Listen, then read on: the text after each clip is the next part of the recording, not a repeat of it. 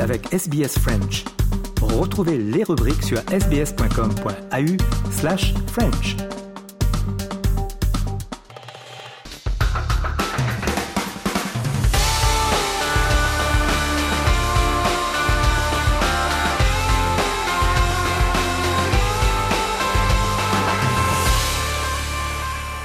Journal des sports et on débute ce journal avec euh, du football, la 25e journée de Ligue 1. On a les résultats complets. Euh, le Lille Olympique, le LOSC qui bat Brest sur le score de 2 à 1.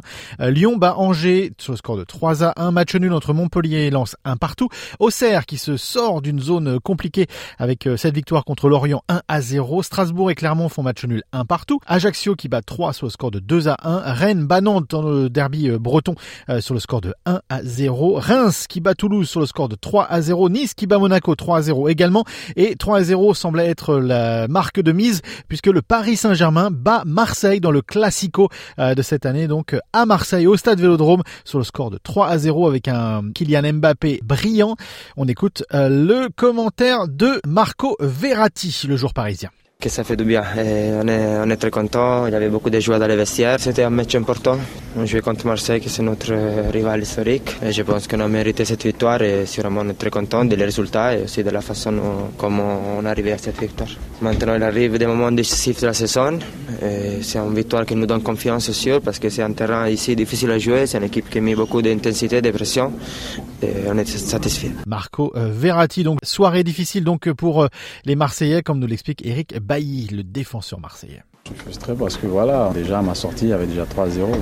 Les sifflets ou pas, finalement, c'est normal. Tu perds chez toi 3-0, c'est normal que les gens ne soient pas vraiment contents du résultat. Certes, ils ont gagné 3 points très importants, voilà, à l'extérieur. Euh, c'est quand même une grande équipe.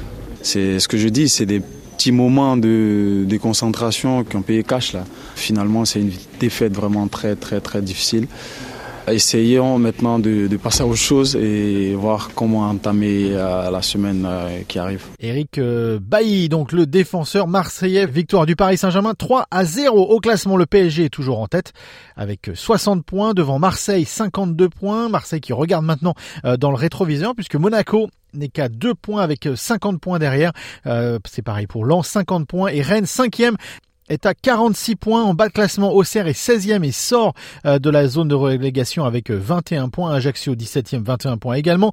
Brest est 18e, 3, 19e et Angers ferme la marche et donc lanterne rouge de ce championnat de France de football. 20e avec 10 points.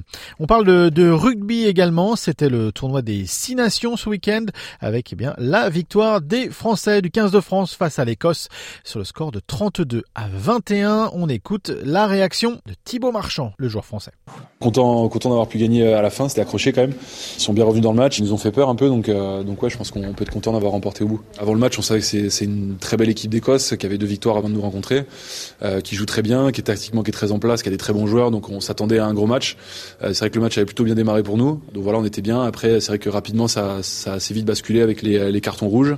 ils reviennent bien, à la mi-temps, ils reviennent bien aussi, tactiquement. Ils jouent bien leur partie et c'était un match serré. Ouais. Thibaut Marchand, donc le joueur de ce 15 de France. Les autres résultats, l'Angleterre a battu le Pays de Galles sur le score de 20 à 10 et euh, beau match de l'Irlande contre l'Italie sur le score de 34 à 20.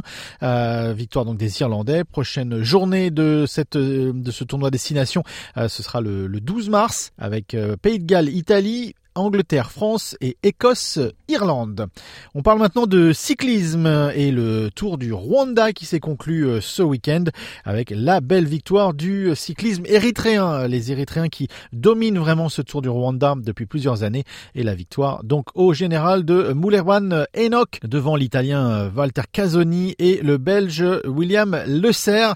On écoute d'ailleurs une réaction du directeur sportif de l'équipe nationale du Rwanda, Félix Sampoma, et il revient sur la nécessité d'avoir eh bien de grands champions dans ce Tour du Rwanda pour pouvoir faire monter justement la compétition. Chaque année, ça devient la course la plus dure. Quand il y a quatre équipes et cinq équipes dans le peloton qui est très très forte, ça crée la bagarre. Et puis le rythme est très élevé. Mes garçons, ils m'ont dit que cette année, dès les premières étapes jusqu'à présent, c'est très très dur. Là, on apprend, on apprend beaucoup de choses. A aussi il y a la performance des garçons qui augmente, il y a aussi des garçons qui apprennent à s'accrocher. Quand ils vont dans d'autres compétitions où on ne demande pas beaucoup de force comme ça, ils arrivent à gagner des, des courses. Moi, je préfère que même l'année prochaine, on continue à inviter des équipes très très très fortes. Félix Sampoma, donc, euh, qui se félicite donc de cette belle édition du Tour du Rwanda.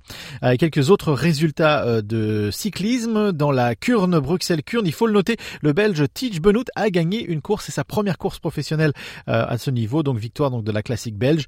Dans les autres classiques belges du week-end, on vous en avait parlé, il y avait la Newsblad, eh bien victoire chez les femmes par la, de la Belge Lotte Kompeki et chez les hommes du néerlandais et vainqueur du tour du dernier Paris-Roubaix, Dylan Van Baar. Et avant de conclure euh, ce journal des sports, on va revenir sur un record du monde ce week-end, record du monde à la perche par le Suédois euh, Armand Duplantis. C'était en France à Clermont-Ferrand. Retour sur bien ce moment historique 6 mètres 22 avec Sofiane Armazian. Troisième et dernier essai à 6 mètres 22 pour Armand Duplantis qui harangue le public bouillant de la Maison des Sports de Clermont-Ferrand. Il s'élance et franchit avec aisance cette nouvelle barre symbolique. La foule s'est embrasée.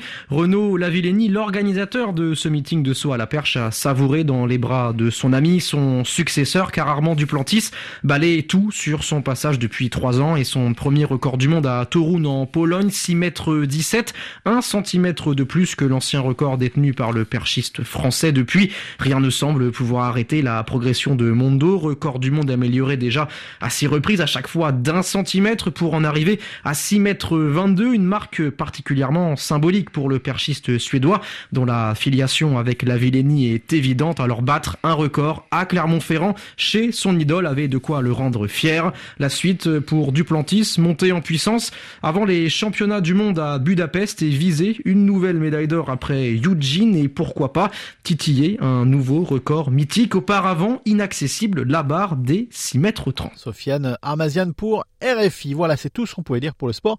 Pour aujourd'hui, on fait une courte pause et on se retrouve dans quelques instants. Vous écoutez le programme en français et vous êtes sur Radio SBS. À tout de suite.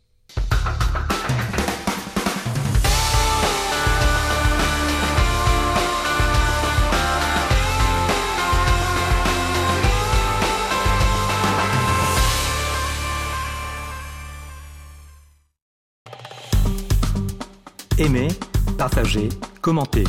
Suivez-nous sur facebook.com slash sbsfrench.